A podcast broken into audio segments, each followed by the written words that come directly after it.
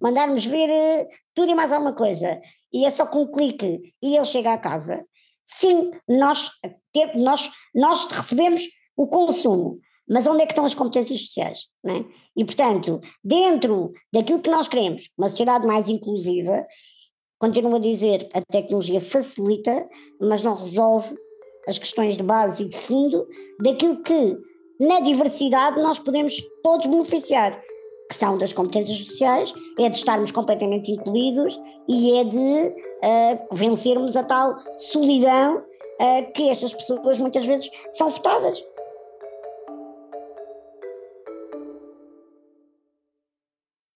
Olá a todos e bem-vindos ao DECPOD. Hoje temos connosco a Mafalda Ribeiro, uma apaixonada pelo jornalismo, pelas letras e pelos livros.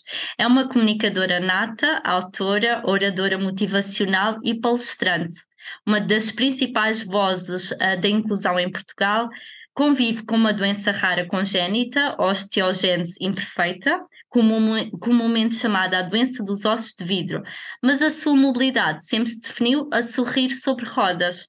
Hoje estamos aqui uh, acompanhadas da Mafalda, a quem saudamos de uma forma muito especial.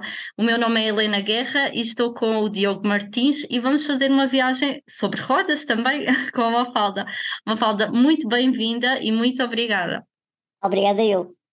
Ora, Mafalda, um, a este propósito, queremos também que nos uh, lance já, desde já, o desafio e a curiosidade para ler o teu novo livro, o teu novo projeto, uh, Gotas no Charco, é o nome do, do teu mais recente bebê, o teu livro, uh, e exatamente, e gostávamos que partilhasses connosco, no fundo, qual é a principal mensagem que queres transmitir ao público um, sobre este teu novo projeto. Temos muita curiosidade em que possas partilhar connosco.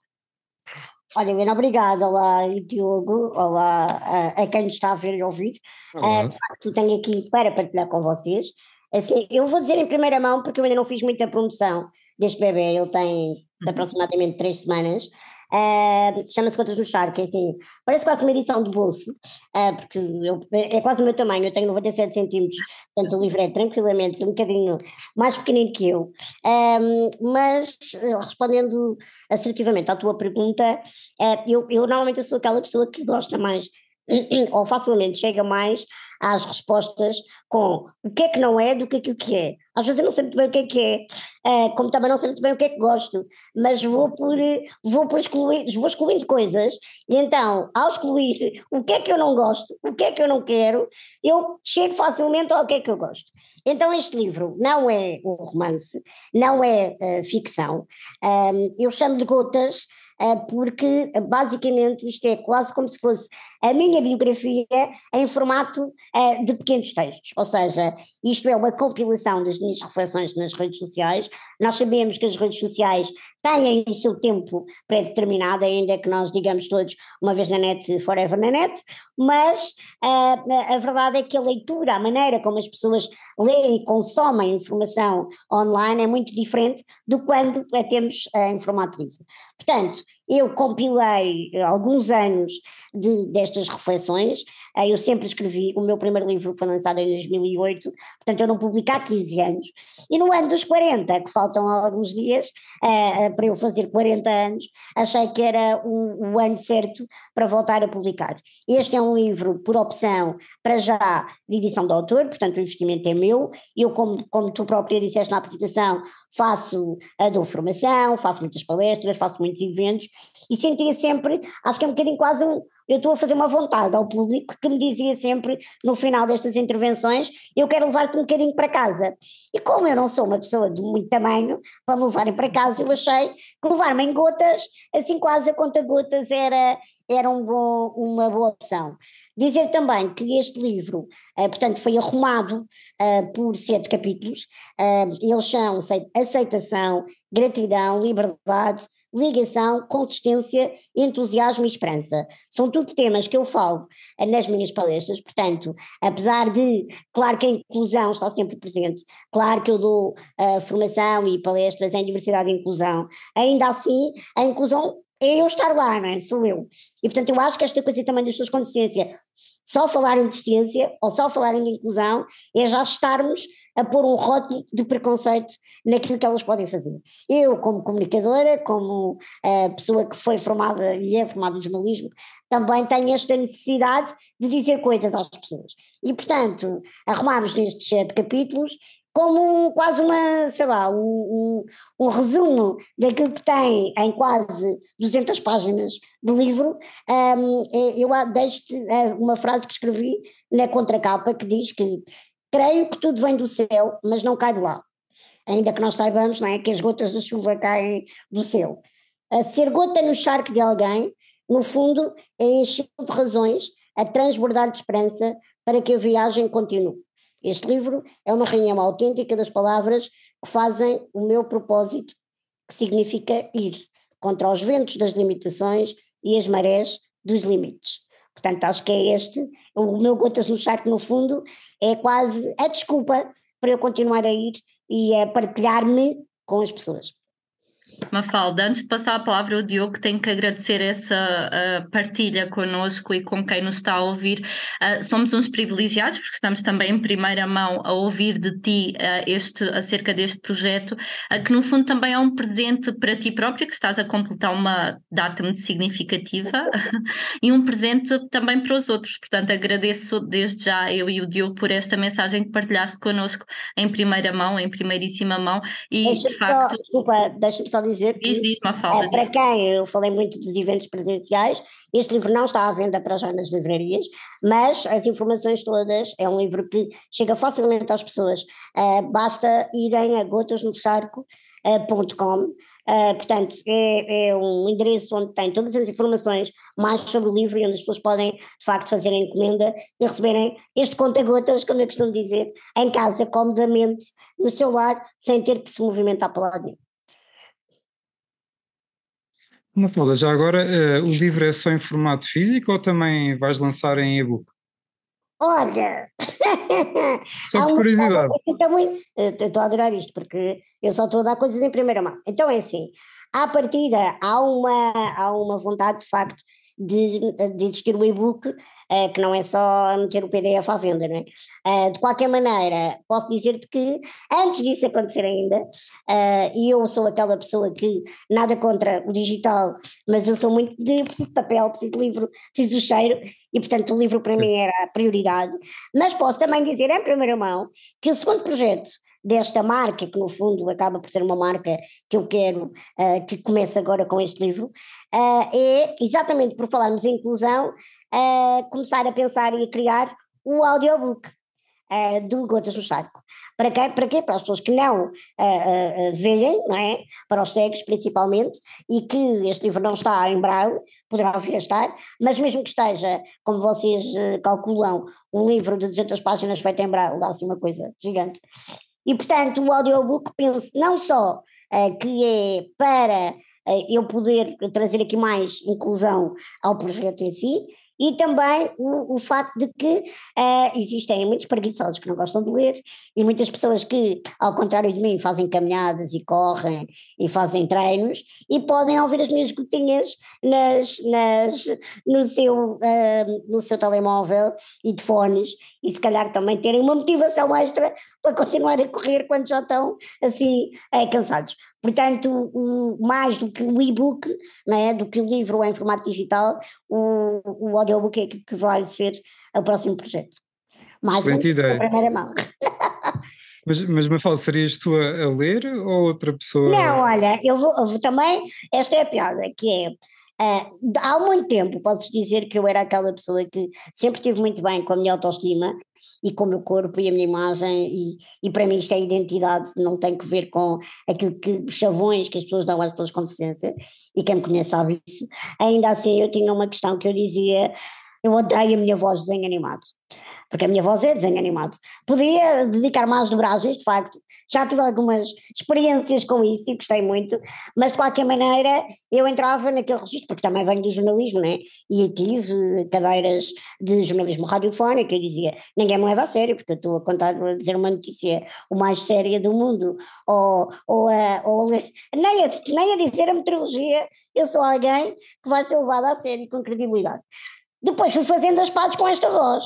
Também acho que a voz envelhece, é uma coisa que me disseram no outro dia. Uh, sinto que uh, o meu lado estridente já não está assim tanto, os 40 já pesam até na voz. Ainda assim, eu uso a minha voz, que é característica, óbvio, uh, porque, porque, porque eu uso também, neste caso, no pacote todo, quando dou formação e quando faço, e, quando estou presencialmente com as pessoas. Portanto, a minha comunicação nunca é só a escrita, sempre foi o todo. Um, portanto, aquilo que eu decidi foi, à partida, o, o, estas gotas vão ser lidas por mulheres, e eu não vou ler o livro todo, porque ninguém me aguenta, uh, tudo, mas vou dar assim uns miminhos, uh, e há aqui textos meus que vão ser, ou seja, que vão, vai, vai ter o meu cunho, mas não vai ser o, o livro todo por mim. Exatamente, porque eu também, várias pessoas me dizem que eu sou uma fazedora de pontes, e eu acredito que como tenho tantos amigos e tantas pessoas que no fundo são tão diferentes de mim, eu acredito que posso unir as diferenças, e é isso que eu também faço e quando falamos de inclusão, mas a inclusão é muito mais do que a deficiência, não é? É, é olharmos uns para os outros e percebermos que somos todos diferentes. E portanto, nesta, nesta coisa de tentar derrubar muros e criar pontos de ligação, eu acredito que também o audiobook pode ser uma, uma desculpa boa para juntar se calhar vozes uh, para darem voz a estas, a estas gotas. E, portanto, longe de mim tornar a coisa super egocêntrica e tudo virado para mim, ser eu a ler o livro inteiro. Sem dúvida. Excelentes novidades. uh, uma fala, já agora pegando um bocado na questão da inclusão uh, e da tua experiência enquanto consumidora, uh, se poderias partilhar connosco quais é que são os setores que tu entendes que, pronto, onde identificas mais obstáculos? Olha, se, se olharmos para os setores na generalidade, eu posso dizer que, por exemplo, uh, não tanto como consumidora, mas como aquela pessoa que está a trabalhar uh, uh, arduamente e de uma maneira mais incisiva no que significa estar do outro lado, ou seja, do ponto de vista da entidade que presta um serviço. eu estou a dar formação uh, dentro de, desta temática de diversidade e inclusão no retalho. Uh, portanto, eu sou consultora externa de inclusão para o grupo Jerónimo Martins, desde há um ano, e o meu trabalho não é falar com os clientes, não é falar com as pessoas com deficiência que podem entrar no mercado de trabalho dentro do retalho, mas é falar com os colaboradores. Portanto, os colaboradores que já lá estão e que precisam de estar atentos aos dois lados. Como lidar com o colega que tem uma deficiência e como lidar com o cliente, né, que chega a qualquer, a qualquer lado. E, portanto, dentro disto tudo, eu venho-me a perceber que, ainda que nós consigamos ter uma sociedade o mais adaptada possível, o mais acessível possível às várias questões, muito informada em matéria de deficiência, inclusão e destes, destas coisas todas que hoje em dia cada vez mais, infelizmente, falamos, a verdade é que nós temos uma barreira que eu acho que é comum a todos os setores, que é a barreira da mentalidade. Nós temos uma questão que precisa, eu não gosto, eu não posso dizer que isto é só retalho, ou é só a restauração, o turismo, porque eu estaria aqui a rotular outra vez uma coisa que no fundo, uh, independentemente, acho que o problema não está no produto que nós estamos de facto a consumir, mas está em quem, uh, uh, portanto, uh, o produto é a ponte entre quem tem que lidar com o cliente que poderá ter, de facto, neste caso, uma deficiência. E isto acontece em todo o lado, não é? Esta questão do serviço ao outro. E vem do. O, o preconceito só existe porque o preconceito é um conceito que é prévio que vem de uma ausência de conhecimento, certo? Ou seja, eu costumo dizer isto, as pessoas não são más, as pessoas não são, as pessoas não marginalizam os outros, sempre numa perspectiva de intencionalidade, eh, como eu costumo dizer, são eh, uns, pessoas muito más e não é nada disso. Portanto, nem sequer há um juízo de valor associado. Aquilo que eu acho é que vem sempre de um, de, um, de, uma, de um caminho de desconhecimento. E quando nós lidamos com a diferença, achamos que ela é má, não é? A diferença é a diferença, é diferente. Diferente não é necessariamente mau. E portanto, como nós temos tanto medo de errar, a história do preconceito no lado negativo, que é eu vou lá, o que é que eu vou dizer, e agora está ali, eu não sei comunicar, uh, e, e, se eu, e se eu digo qualquer coisa e, e que é para ajudar, eu vou fazer pior. Uh, então, este, este, isto que, que, vai acontecendo nas nossas cabeças, não é? que é quase aqueles pop-ups uh, que vão aparecendo, vem tudo de desconhecimento. Muitas pessoas, porque nunca lidaram com ninguém, uh, de facto, com deficiência, por isso é que a questão da representatividade é tão importante. Aquilo que eu faço desde já agradeço à Helena a introdução, não acho que seja a voz mais representativa das pessoas com deficiência em Portugal, mas tento fazer a minha parte, exatamente porque não tenho pudor em expor-me e acho que tenho um dever, mais do que um direito, não é? Uh, nós falamos muito de direitos, direito à inclusão, sim, eu tenho um direito, mas também tenho um dever. Se eu tenho uma comunicação de que não eh, tem entraves, se eu tenho uma, um caráter que não é tímido, se a minha, os meus dons e talentos são a comunicação. Então eu tenho um dever de contribuir para que a sociedade perceba que a deficiência não é um bicho de sete cabeças. E aquilo que eu faço, no fundo, ao estar também incluída, ao estar a dar-vos esta entrevista, é uh, contribuir um bocadinho mais para a representatividade, não é? É saber que há uma pessoa com deficiência que lançou um livro, há uma pessoa com deficiência que vai às compras, há uma pessoa com deficiência que vai tomar café, que vai uh, passear com um amigo, que vai usufruir dos produtos e dos serviços que os consumidores todos têm. Uma dos uma falta só dizer, no fundo, com o teu próprio testemunho já estás a dar essa, a transmitir essa mensagem. Eu acho que sim, porque o grande problema, às vezes, dos setores todos, é entrar um bocado naquele registro do acham que não tem que se preocupar com isto, nem tem que adaptar nada e dizem assim, vamos dar um exemplo de um restaurante. Ah, uh, então, mas eu, para que é que eu vou pôr uma rampa à porta se eu nunca tenho cá clientes com deficiência? Porque eu vou adaptar uma casa de banho, não é? Uh, se eu não recebo os meus clientes né? não, todos os, as entidades têm, fazem aquela coisa do o típico perfil da pessoa que lá vai, né? mais homens, mais mulheres, mais jovens, aquela coisa também que nós fazemos, como também fazemos o perfil online. Então, a, a conversa toda é, ah, mas nunca, nunca me aparece que há ninguém de cadeira de rodas. E não percebem que isto é uma bola de neve. Não aparecem porquê? Porque as pessoas não entram. Porque não há. Não... Então, se as pessoas não entram, não vão. Não vão, não saem de casa. Porque se é, é exatamente nós fazemos este no fundo, fazermos o exercício ao contrário e percebermos que, se não fazer isto para responder a uma necessidade, mas encarar isto como se eu tiver o meu local uh, de uh, serviço uh, que, que, que, permita às pessoas que têm qualquer tipo de deficiência cognitiva, sensorial ou motora poderem ser consumidores, eu, elas também vão gastar dinheiro aqui. Exatamente. Portanto, o consumidor também vai libertar riqueza, certo? Vai Exatamente. entrar receita. O problema é, eh, nem sequer nos dão a oportunidade, e eu aqui estou a fazer a falar na generalidade, de sermos consumidores na maioria dos setores, porque nos vedam logo à partida é, com uma série de, de, questões. E depois há o outro lado, que tem a ver com a invisibilidade das pessoas. Exemplo, uh, eu vou às compras muitas vezes e chego, por exemplo, a uma loja uh, de maquilhagem. Eu entro na minha cadeira de rodas e vou com uma amiga. Duas mulheres entram num sítio.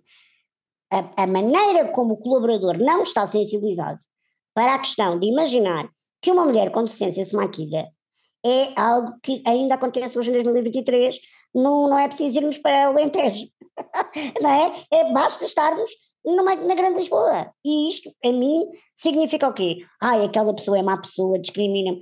Não, ela não tem o conhecimento para ela. A típica mulher que ela vê e que lhe foi incluída durante muito tempo é uma mulher de cadeira de rodas, com as perninhas para a frente, com uma mantinha pelas pernas, vestida com, com, com um fato de treino, com ar deslavado, e nada contra, mulheres que não se querem maquilhar não têm que se maquilhar. O que temos aqui é encarar isto, por exemplo, esta questão da invisibilidade, o que acontece é, estas pessoas fazem muitas vezes isto, duas pessoas chegam e não dizem, então, boa tarde, em que é que vos posso ajudar? Não, a pessoa ignora-me completamente, começa a falar para a minha amiga e diz, boa tarde, em que é que posso ajudá-la?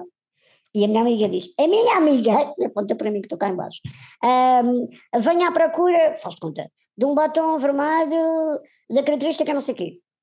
E a pessoa diz, para ela, sem olhar para mim, ah, mas, tem, mas, está, mas, mas qual é a marca? E às tantas aquilo já começa a ficar quase uma andota, né? E a minha amiga diz: Mas pode-lhe perguntar, ela fala. Portanto, isto acontece comigo. E, portanto, eu entendo que a pessoa, eu não posso encarar, é, depois eu também tenho que estar bem estruturada, não é? Isto é um outro trabalho da pessoa com deficiência. Mas eu, que, que se levo tudo a brincar e, e depois uso o humor também como uma arma contra o preconceito, na verdade aqui há um trabalho que eu sinto que é muito pedagógico.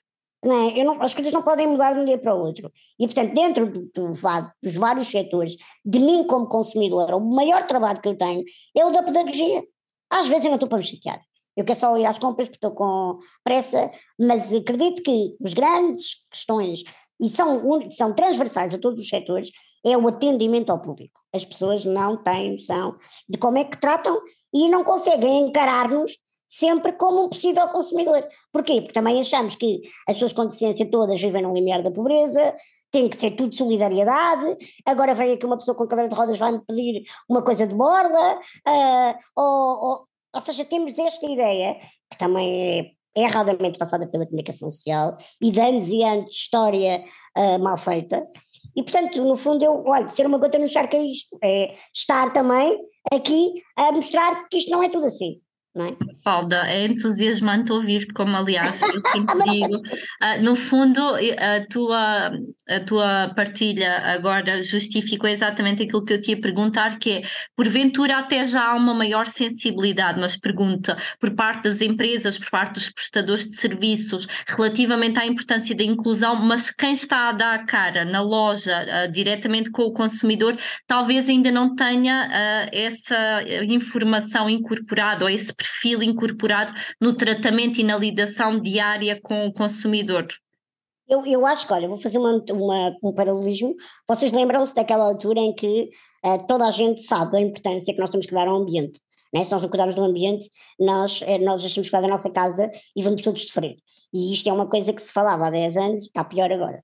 Mas, na altura, quando isto era um assunto quase tabu, que ninguém falava, e depois começou a haver uma grande boa vontade, né? começou-se a sensibilizar nas escolas, e eu sei porque eu venho desse setor, eu trabalhei oito anos em comunicação na Valor Sul, portanto eu estava numa empresa de ambiente, e eu apanhei à altura, como eu digo, quase a em que toda a gente falava da separação do lixo, do azul e do lixo e daquilo tudo.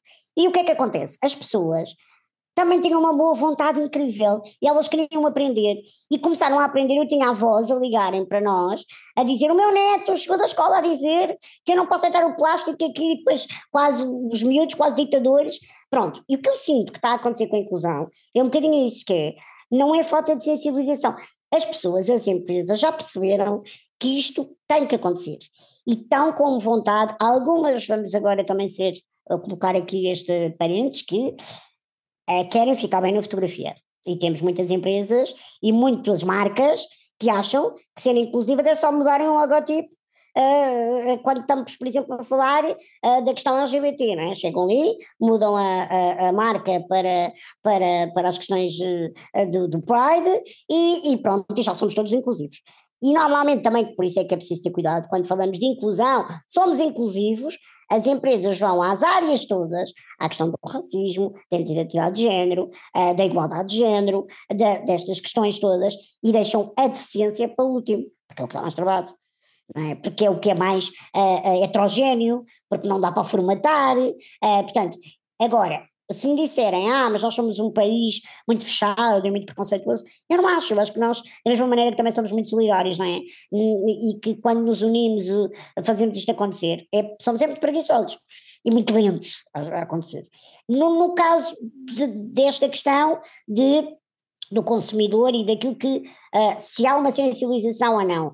Ah, mas depois metemos todos um bocadinho os pés pelas mãos. E no que tem que ver com o atendimento ao público, acho que precisamos muito de pedagogia. Mais do que a sensibilização é os adultos perceberem que isto também não vai lá só com intuição e boa vontade. Isto é preciso nós querermos e falarmos com quem de direito.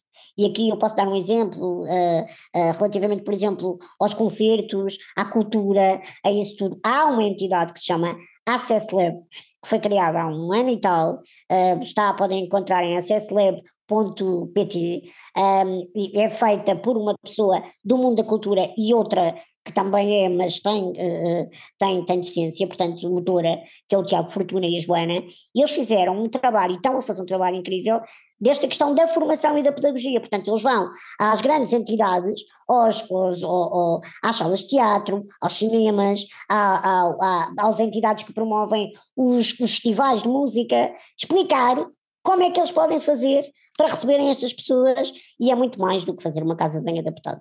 Portanto, eu acho que nós já temos várias pessoas a trabalhar bem a inclusão em Portugal, temos é que ser informados, saber selecionar a informação e ter e, querer fazer mais, mas de um ponto de vista quase de, de, de, consciência de que estamos a fazer uma coisa bem feita e não estamos só uh, a fazer uma coisa rápida. É? Mafalda, eu, eu já passo a palavra ao Diogo, senão daqui a pouco eu lanço-me assim um olhar. não, mas só porque, só porque acabaste de dizer algo que eu queria muito que partilhasses, porque eu sei que és uma grande consumidora de cultura, de espetáculos, de arte, uh, e gostava também que relatasses na primeira pessoa uma experiência num contexto, por exemplo, destes de lazer, uh, no sentido de que se tens que ser tu a pedir, por exemplo, para ficar mais à frente, para poder usufruir do espetáculo em pleno, ou se uh, já, uh, já há uma organização nesse sentido, portanto, se o espaço uh, por si só já tem essa questão definida. Esta pergunta é, mesmo, é muito aquela que precisávamos de um podcast só para ela. não podemos, mas tentando ser muito resumida, o que acontece é, obviamente, isto é como em tudo, é como no turismo também, não é? Que é, eu sou a principal interessada em quando vou a um sítio uh, eu não posso ir um bocadinho, como eu digo, uh, a papo seco, né? como se diz em Portugal, que é bora lá, compro o bilhete e lá vou eu. Não, eu costumo ter, aliás, o meu lado jornalista tem muito esta coisa que o jornalista não vai para a reportagem sem fazer a reperagem, que é o trabalho de campo antes. E eu faço isso quando vou de férias, quando marco um hotel, eh, quando, quando vou a trabalho até e me dizem que o quarto é adaptado, depois eu estou a telefonar a perguntar uh, como é que é a casa de banho, é adaptado como, não é? E estas coisinhas todas que eu faço. No que diz respeito à cultura, e aqui temos equipamentos muito diferentes, não é? Ver um espetáculo ao ar livre, ver um espetáculo, pronto. Eu ainda vou mais longe, porque assim, vamos imaginar um concerto ou um espetáculo num auditório. Eu não sei se vocês já perceberam ou se já repararam que os grandes auditórios normalmente o que acontece é ou metem as cadeiras que estão, portanto, tiram três ou quatro cadeiras, porque eu acho que há uma questão por lei, ou seja, não podem tirar uma fila inteira. Imaginemos que a sala tem um lugar, um auditório de 200 lugares. Não sei, a CSLEP tem essas informações, vocês depois poderão pesquisar, uh, e eu não sei de cor, mas sei que é, é um bocadinho aquela coisa tipo por cota, né? Por um total, tiramos não sei quantas cadeiras para possíveis consumidores em cadeira de rodas. E que eu estou a falar só da deficiência motora, porque é aquela que eu vivo na pele. Depois existem outras questões. Já há audiodescrição, temos a língua gestual nos espetáculos, quer dizer, já há um trabalho a ser feito, mas o que eu posso falar com propriedade é, é, é esta questão da, lá está, também da visibilidade. Eu na cadeira de rodas vou ser sempre mais pequena, mesmo sentada e sem ninguém à frente, pronto. O que acontece muitas vezes é que se o auditório é aquela questão da plateia, não é? Ou eu fico cá em cima, porque depois não há como descer, e tenho que ver o espetáculo, tipo, a não sei quantos metros do palco, sempre, e não tenho opção, eu nunca tenho opção de escolha. Não é? Um consumidor, quando vai a um espetáculo, independentemente, ou seja pelo preço, ou seja pelo. porque vai com um grupo de amigos ou o que seja, a pessoa escolhe onde é que vai ficar. E depois paga isso mais ou menos. Eu não. Eu ou fico ali ou fico ali, ou não vou. E portanto, para aí já me estão, entre aspas, a segregar. Mas ainda assim, ainda me segregam mais, porque das duas uma, metem, nunca há a sensibilidade desses espaços estarem o mais incluídos possível na plateia. Não, ou estão cá em cima no topo, ou então estou à frente na primeira fila, quando o palco tem não sei quantos metros, e eu estou assim, porque não vemos nada. Não é? porque, porque muitas vezes o palco está altíssimo e nós não vemos nada, não, não temos a profundidade, não temos nada. Mas eu vou mais longe ainda, não só como consumidora, mas uma das coisas que também tem sido a minha luta é sentir que no que estamos a falar de cultura, nós ainda assim, se já não estamos preparados para termos pessoas com deficiência uh, a assistir a espetáculos, agora imaginemos o que é que é ter os equipamentos preparados para a pessoa com deficiência não ser a assistente passiva, mas ser parte ativa do espetáculo. Então, se eu fosse alguém que toca piano, se eu fosse, aliás, eu podia não ser uh, música ou atriz ou bailarina, mas eu pinto e, e, ter que ir ao palco. Mas o trabalho que eu faço, não sendo artístico, não é? Eu vou a muitos equipamentos. É um filme. porque eu preciso estar, ter acesso aos bastidores, eu apresento galas, eu, eu, eu dou palestras em palcos, e portanto, do ponto de vista também de, dessa perspectiva, nem sequer se considera que uma pessoa com uma cadeira de rodas pode ir para um palco. É? Quanto mais, ou seja, portanto, quando eu digo que de facto a cultura tem que mudar muito neste registro, não é só nesta perspectiva da acessibilidade da assistência, mas da acessibilidade holística, tem que ser em todos os lados. É? Eh, eu, eu podia ser uma assistente de produção de uma peça de teatro, é? numa cadeira de rodas, ninguém me impede, basta que o sítio onde eu esteja a trabalhar possa estar adaptado, e não está. Às vezes eu vou ao palco, depois já não posso ir aos bastidores, a maioria dos teatros em Lisboa é assim. Eh, eu tenho muitos amigos é, que são músicos e que são cantores. Quantas vezes é que eu vou ao espetáculo e até vejo, e depois toda a gente vai ter com eles aos camarins e eu não posso. Ou eles vão ter comigo cá fora, ou na rua, ou, porque não dá, porque não consigo passar por cascadas. E portanto, isto é um bocadinho o prato do dia. Depois há o outro lado, que também é tal segregação. Se vocês quiserem consumir qualquer coisa, vocês podem comprar e, e irem para um sítio qualquer e irem uh, com três amigos, um casal, o que seja. Eu, para comprar um bilhete para um sítio de mobilidade reduzida, eu só posso levar um acompanhante. Portanto, eu não posso levar, eh, eh, para além de eu ter que pagar o meu bilhete e o dele, eu só posso ir assistir a um espetáculo com uma pessoa. Portanto, mesmo que eu quiser ir, imagino que eu quero ir, eu e um casal, eu não posso. Um vai ter que ficar separado de nós, sempre. Ou então eu tenho que ficar num sítio onde não estou segura, onde não vejo nada.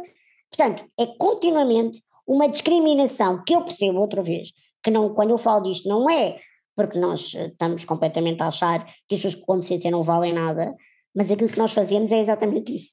É mostrar que elas são completamente invisíveis, que não valem nada enquanto consumidoras e enquanto pessoas que também precisam de uh, uh, ter acesso às emoções e à sensibilidade que a arte nos traz. Mafalda, já agora pegando no que estás a dizer, nas tuas experiências, uh, consegues nos dizer se nos outros países, não sei se tens esse tipo de experiência, outros países da União Europeia, por exemplo, se, se acontece o mesmo, se sentes não, que é estão um bocado mais evoluídos? É tudo muito heterogéneo. Eu já vivi coisas, eu não sou alguém altamente viajada, mas já fiz muitas coisas. Em Itália, por exemplo, tudo o que são equipamentos de museus, de, a maneira às vezes não é. Sim, há, por exemplo, há imensas coisas, e nós sabemos isso, que às vezes a entrada principal não está adaptada e mandam-me dar a volta, entrar por uma porta traseira, uh, e tudo certo. Eu sei que às vezes o próprio edifício em si não dá para fazer milagres, não é? Agora, a maneira como há sempre alguém a tal, lá está, a humanização da pessoa que vem ter comigo, uh, que vem acompanhar-me nesse percurso uh, que é diferente dos outros, que já não é uma inclusão plena, mas é completamente diferente. As pessoas, eu percebo que há um engajamento, não é, como as pessoas dizem, para estas noções, muito mais uh, do, que, do que eu vejo, por exemplo, em Portugal, e basta só atravessar a fronteira. Eu vou a Barcelona, Barcelona, para além de estar com os melhores equipamentos físicos contra as barreiras arquitetónicas, temos uh, uh, arquitetos preocupados exatamente com isso. Eu digo que Barcelona, eu ando com a minha cadeira elétrica, vou, ando em transportes públicos e, e esqueço que tenho, que sou uma pessoa com consciência, mas depois eu fui a concertos e fui a muitos museus e consumi muita arte nessa altura, não é? Barcelona até propício a isso. E ainda que nós pensemos, ah, mas Barcelona não tem coisas tão, sei lá, tão antigas e tão difíceis, não, mas eu vou-vos dar um exemplo maior ainda, e aqui fora da União Europeia, que para mim é a maior vergonha que nós, enquanto portugueses e se calhar europeus, noutros países, devíamos ter, que é Israel. Eu estive em Israel há 12 anos, e eu pensava, aquilo, aquilo já caiu não sei quantas vezes, Tel Aviv é uma Nova Iorque, mas uh, a cidade velha, Jerusalém, quer dizer, aquilo deve ser só pedra, pedregulhos, que vai ser, eu, eu ia à aventura, mas preparadíssima para, uh, para ser uma viagem difícil. Claro que fiz toda a reparagem e percebi que Israel é dos países mais acessíveis do mundo. E que imagino que é eu poder visitar umas ruínas e estar em pleno deserto, numa coisa que já caiu 400 vezes, do antigo palácio do rei Herodes, com uh, uh, uh, com, com, com, elevadores panorâmicos, com uh, passadiços, uh, atravessar zonas completamente difíceis, tudo, com, tudo rampeado. Portanto, é, é, eu acho que é quando as pessoas dizem é impossível. Depois ouvimos os arquitetos dizerem coisas asquerosas como a, a, a funcionalidade e a, e a imagem, não é? Aquilo tudo. Eu acredito que nós podemos não tirar a estética toda original das coisas. E quando nós somos humanos, quando a humanidade está no centro e a empatia, então há um equilíbrio entre a, a, a funcionalidade e a estética. E eu já vi noutros países. Claro, depois, uh, né, os Estados Unidos têm as coisas muito. Eu tive 10 dias em Nova York e New Jersey, vi muitas coisas, consegui ali, uh, fui beneficiada e não tanto. Dizer que eles são muito preocupados com a sua consciência, mas vocês sabem que a América tem uma porcentagem de obesos gigante e eles, a partir de certa altura, têm que andar de cadeira de rodas. E, portanto, daí o outro lado. Mas há uma preocupação das acessibilidades. Claro que, é assim, obviamente, que se eu estiver num metro para ir a algum lado e de repente ou num equipamento qualquer em que vou consumir alguma coisa. E há um elevador, ninguém pode controlar que o elevador avaria, mas o elevador do meu prédio também avaria, não é? Pronto, isso é uma coisa, mas existe. Uh, e isso é nós estarmos preparados para lidar com o inesperado. Agora, quando não há de todo uma hipótese, não há. Por exemplo, Londres é um martírio para mim, eu adoro Londres, mas não dá, o metro está, tá, uh, uh, é um filme, aquilo, e, e nós pensamos, fogo, mas Londres Exato. Uh, portanto, há aqui, é, é, muito difícil estar a dizer, posso lhe dar as minhas, as minhas experiências, né? E dar aqui algumas cidades, Berlim é altamente acessível, uh, ah, um, portanto, há aqui algumas coisas que são de facto, mas eu não posso dizer que é porque estamos na Europa ou não, não é porque estamos fora de Portugal ou não. Uh, exatamente pelo exemplo de Israel. Portanto, depois temos países que ganharam grandes, grandes uh, uh, prémios dos destinos turísticos mais acessíveis. Um deles é a Eslovénia, que as pessoas ficaram tipo, a Eslovénia? Sim, uh, que eu tive muita pena, ainda não conheço, mas a cidade, a capital da Eslovénia, Ljubljana, tipo, é uma coisa assim incrível. e nós pensamos assim, se calhar eu não estou assim tão maluca, isto é possível que, que ser feito. Agora, em, como em tudo na vida, é preciso nós queremos. E, e, é daí esta questão. E para querermos, temos de estar informados. E para estarmos informados, temos de estar sensibilizados. E tanto voltamos à tua bola de neve. E para estarmos sensibilizados, temos que acreditar que existe uma massa da população que tem estas questões. E não é, somos todos uh, iguais e ninguém tem estas. Ou seja, não. É, é encararmos. Há uma massa, sim, as pessoas com deficiência são uma minoria, mas é uma minoria cada vez mais significativa não só na Europa, mas eh, no mundo inteiro. Sem dúvida, excelentes apontamentos, Mafalda. uh, já agora, olha, relativamente à evolução uh, da tecnologia que temos assistido e vivido nos últimos anos, a forma como o comércio e os serviços uh, evoluíram com a internet, sentes que essas mudanças foram um passo importante para consumidores com mobilidade reduzida? Completamente. Claro que aqui é óbvio, pois isto também depende muito. Há uma coisa que tem a ver com a vontade. Isto é como fazer, uh, fazer isto que estamos a fazer aqui, uh, agora desta forma, ou estamos os, os três no estúdio. Pergunta-me o que é que eu prefiro. Claro que eu prefiro estar à mesa no estúdio e estar com vocês, não é? E seguirmos todos bem um café. Porque isto sou eu. É agora, aquilo que me e que nos facilita, até porque estamos em cidades diferentes, não é? que não saímos, e pode e poder Portanto, o tal movimento que comigo não é impossível, mas é mais difícil, uh, a tecnologia ajuda imenso. Portanto, esta coisa de eu mandar ver o jantar pelo Uber Eats é, uh, passa publicidade, é, é obviamente uh, incrível, né? Há uns anos a gente não imaginava que isso pudesse acontecer. Portanto, obviamente que para pessoas que a grande questão é moverem-se, né? a tecnologia é assim o milagre existencial. Mas eu trago outro, outro perigo que é o perigo que os pais e as mães têm dos miúdos jogarem online, de estarem nos chats, que é quando uma pessoa que tem, obviamente, uma deficiência já tem que lidar com as suas questões internas de autoestima, identidade e tudo mais, como é que nós podemos fazer para sairmos da nossa bolha? Basicamente é, nós somos seres, todos nós, diferentes, somos seres relacionáveis. Se nós estamos fechados em casa, num computador, e apesar de termos acesso a tudo o que podemos consumir, não é? mandarmos vir coisas da China, mandarmos vir uh, tudo e mais alguma coisa, e é só com um clique e ele chega à casa, sim, nós, nós, nós recebemos o consumo, mas onde é que estão as competências sociais? É? E, portanto, dentro daquilo que nós queremos, uma sociedade mais inclusiva, continuo a dizer, a tecnologia facilita, mas não resolve as questões de base e de fundo daquilo que, na diversidade, nós podemos todos beneficiar, que são das competências sociais, é de estarmos completamente incluídos e é de uh, vencermos a tal solidão uh, que estas pessoas muitas vezes são votadas, uh, porque nós precisamos de pessoas, todos, e não vivemos em ilhas, não é? Uh, portanto, sim, a tecnologia para mim, acho que uh, como é que é um, aparecer a tecnologia para, para haver o consumo de uma pessoa que não tem deficiência é só aumentar o nível de preguiçita dos outros que não levantam a, a, o rabo do sofá, como eu costumo dizer, para mim não é aumentar a minha preguiça, é facilitar uh, muitos, muito, muitas coisas que, eu, que seria muito complicado eu fazer sozinha. Uh, e portanto, eu sou aquela pessoa que é um bocado aquela coisa do dá uma no cravo até na ferradura. Portanto, sim, há um benefício incrível nisto, mas não podemos depois ficar conformados nesse benefício e achar que então não precisamos fazer mais nada e que o mundo todo vai evoluir connosco, cada um de nós em casa, a consumir, a consumir, porque depois também o que é que acontece? Eu consumo, fico empaturrada, mas eu não dou.